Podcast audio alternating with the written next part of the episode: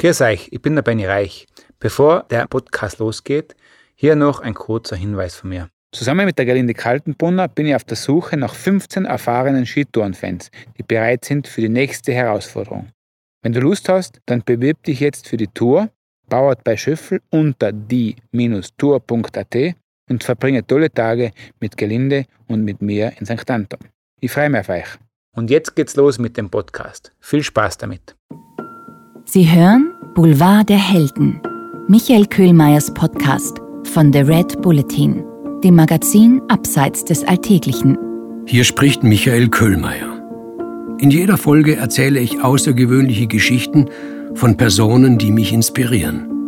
Faktentreu, aber mit literarischer Freiheit. Diesmal geht es um Weitspringer. Unter anderem darum, wie Carl Lewis mit einer Niederlage zum Helden wurde. Boulevard der Helden 7. Die Weitspringer. Wenig Spannenderes haben die Annalen des Sports zu bieten als die Geschichte des modernen Weitsprungs. Beginnen wir fast von vorne. Am 5. August 1901 sprang der Ire Peter O'Connor sieben Meter und 61 Zentimeter. Das war Weltrekord.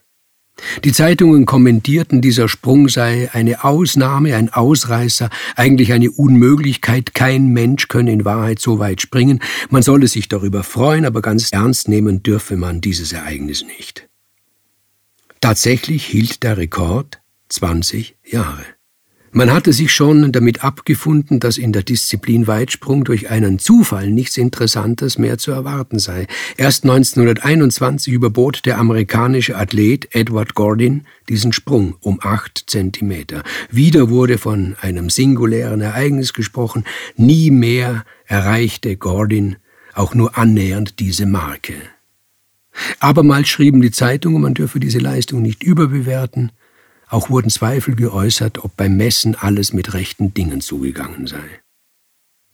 Die große Sensation geschah 15 Jahre später bei den Olympischen Spielen 1936 in Berlin. Für Nazi-Deutschland war diese Veranstaltung von enormer Wichtigkeit. In der freien Welt wurden die diktatorischen Maßnahmen des Staates scharf kritisiert. Goebbels sah in den Spielen ein Instrument für seine Propaganda. Deutschland werde seine Kritiker Lügen strafen, zugleich aber sollte sich die arische Rasse auch im Sport als überlegen erweisen. Dass der Star von Olympia ein Amerikaner und obendrein ein Schwarzer war, nämlich Jesse Owens, das hatte den Minister und seinen Herrn sehr geärgert. Angeblich hat sich Hitler geweigert, dem Sieger in den Disziplinen 100 Meter Lauf, 200 Meter Lauf, 4 mal 100 Meter Staffel und Weitsprung die Hand zu geben. Die Leistungen von Jesse Owens stellten alle anderen Siege in den Schatten. Er war nicht nur der schnellste Mann der Welt, sondern auch der erste, der über acht Meter sprang. Und es war diesmal kein Ausreißer, kein Zufall, er sprang immer über acht Meter. Den Weltrekord hatte er bereits ein Jahr zuvor aufgestellt, acht Meter. dreizehn. Nun hieß es nicht mehr, die Sprünge seien eine Ausnahme, sondern der Mann ist eine Ausnahme. Zu Jesse Owens eine Anekdote.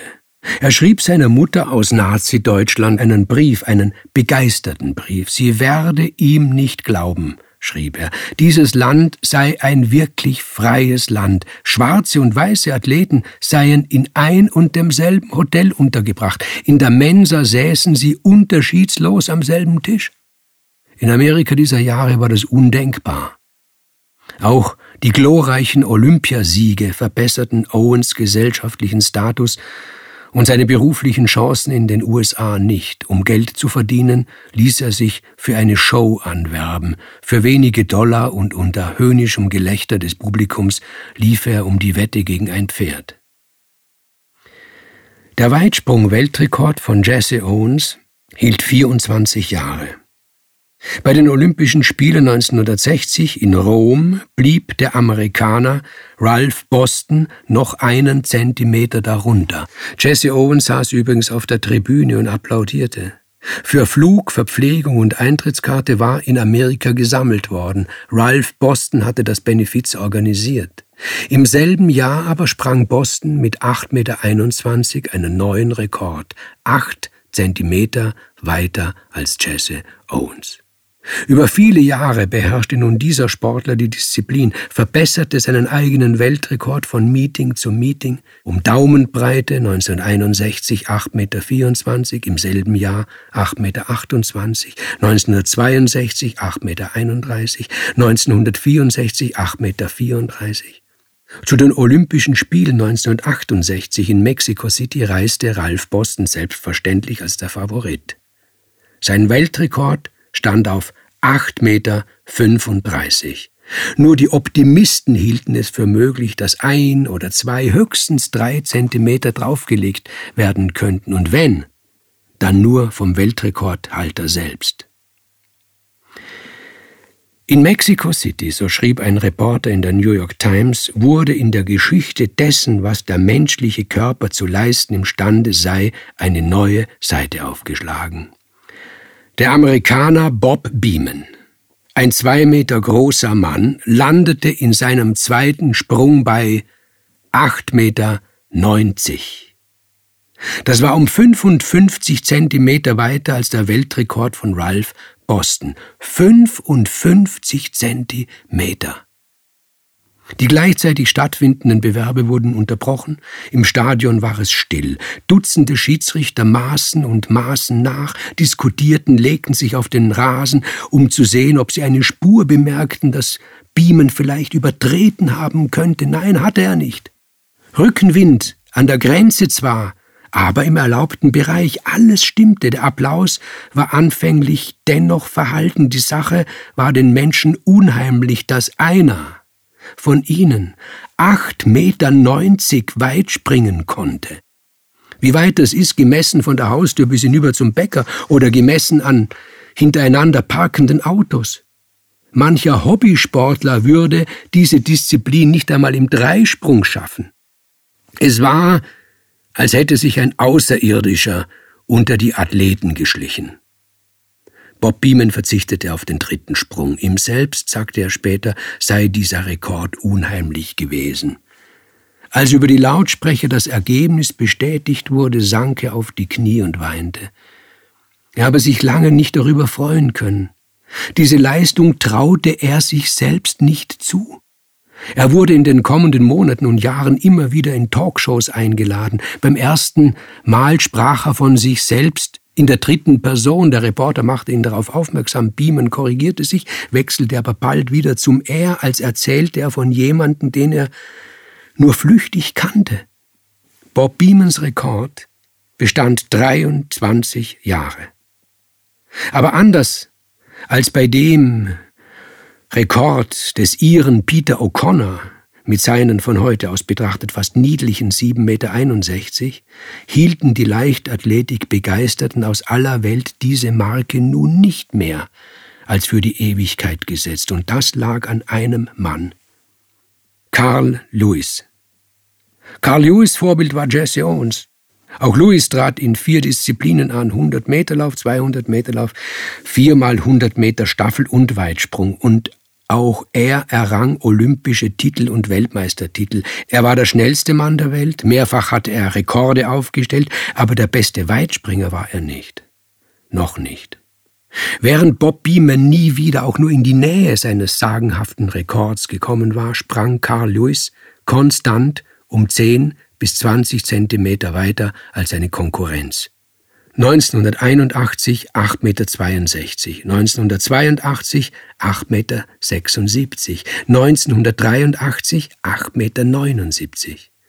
Bei den Olympischen Spielen 1984 in Los Angeles gelang ihm, was vor ihm nur Jesse Owens gelungen war, vier Goldmedaillen.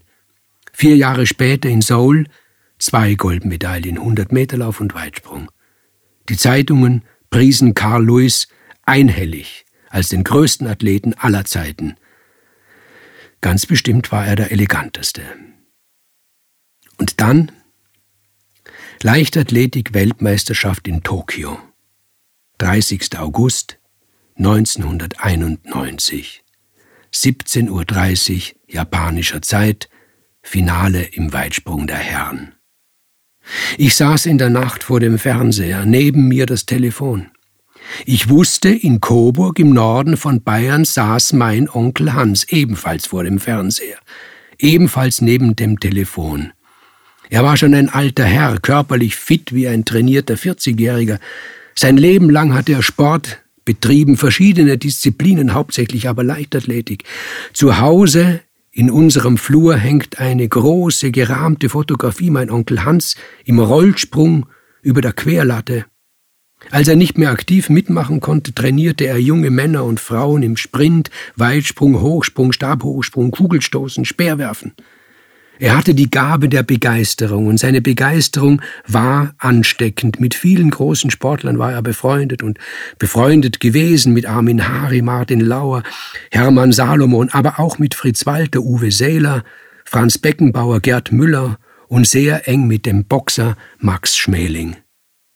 Bei den Olympischen Spielen in München 1972 war er Schiedsrichter beim Hochsprung der Frauen gewesen. Vor den Wettkämpfen in Tokio 1991 hatten wir mehrfach miteinander telefoniert. Onkel Hans erzählte mir sicher bereits zum hundertsten Mal, dass er 1936 beim Weitsprung der Männer in Berlin im Stadion gewesen sei und dass er Jesse Owens fast die Hand geschüttelt hätte, fast. Es herrschte nämlich ein so dichtes Gedränge, dass mein zarter Onkel mit den feinen Manieren nicht zum Druck gekommen war. Ein rabiater Leipziger habe ihn beiseite gestoßen. Dieser Louis, hatte er mir schon vor einigen Jahren angekündigt, dieser Louis, der hat alles, um ein zweiter Jesse Owens zu werden. Carl Louis war an diesem Tag in Hochform. Das schreibt sich so einfach. Richtig müsste es heißen, an diesem Tag war die Menschheit in Hochform. So jedenfalls hat es mein Onkel Hans ausgedrückt, und ich habe ihm nicht widersprochen. Es war klar, worauf alle Sportbegeisterten der Welt warteten. Wird Carl Lewis den Weitsprung-Weltrekord von Bob Beeman 8,90 Meter brechen? Ja, Carl Lewis sprang 8,91 Meter. Das Telefon klingelte und ich hörte meinen Onkel brüllen und weinen und wieder brüllen. Lass uns morgen reden, sagte ich. Er konnte gar nicht reden.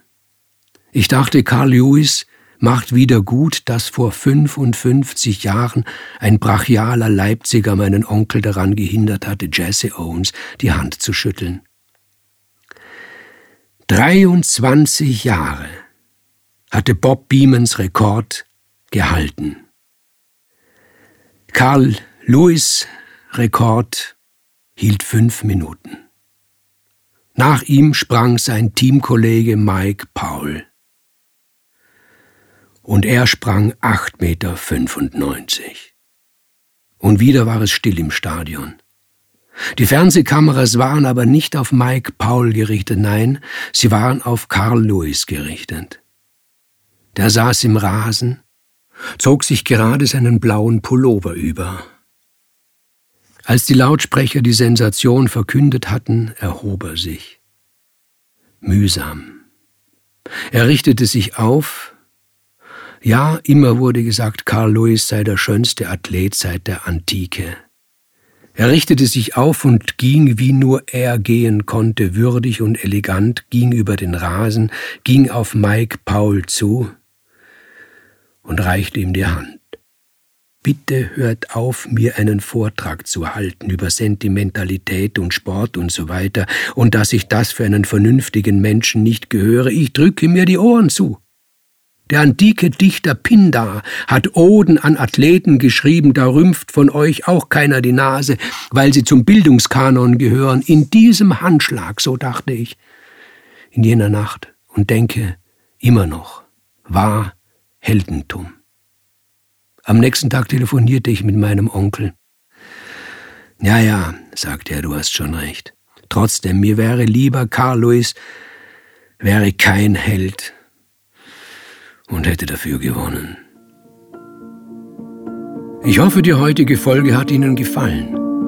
Hören Sie beim nächsten Mal wieder zu und lesen Sie meine neue Kolumne Boulevard der Helden in der aktuellen Ausgabe des Red Bulletin Magazins. Hat dir unser Podcast gefallen? Dann freuen wir uns über deine Bewertung und noch mehr, wenn du uns weiterempfiehlst. Grüß euch, ich bin der Benny Reich. Ich hoffe, der Podcast hat euch gefallen und hier noch kurzer Hinweis von mir. Zusammen mit der Gerlinde Kaltenbrunner bin ich derzeit auf der Suche nach 15 erfahrenen Skitourenfans, die bereit sind für die nächste Herausforderung am Berg. Wenn du Lust hast, dann bewirb dich jetzt für die Tour, bauert bei Schöffel unter die-tour.at und verbringe tolle Tage mit Gelinde und mit mir in St. Anton. Auf geht's, ich freue mich auf euch.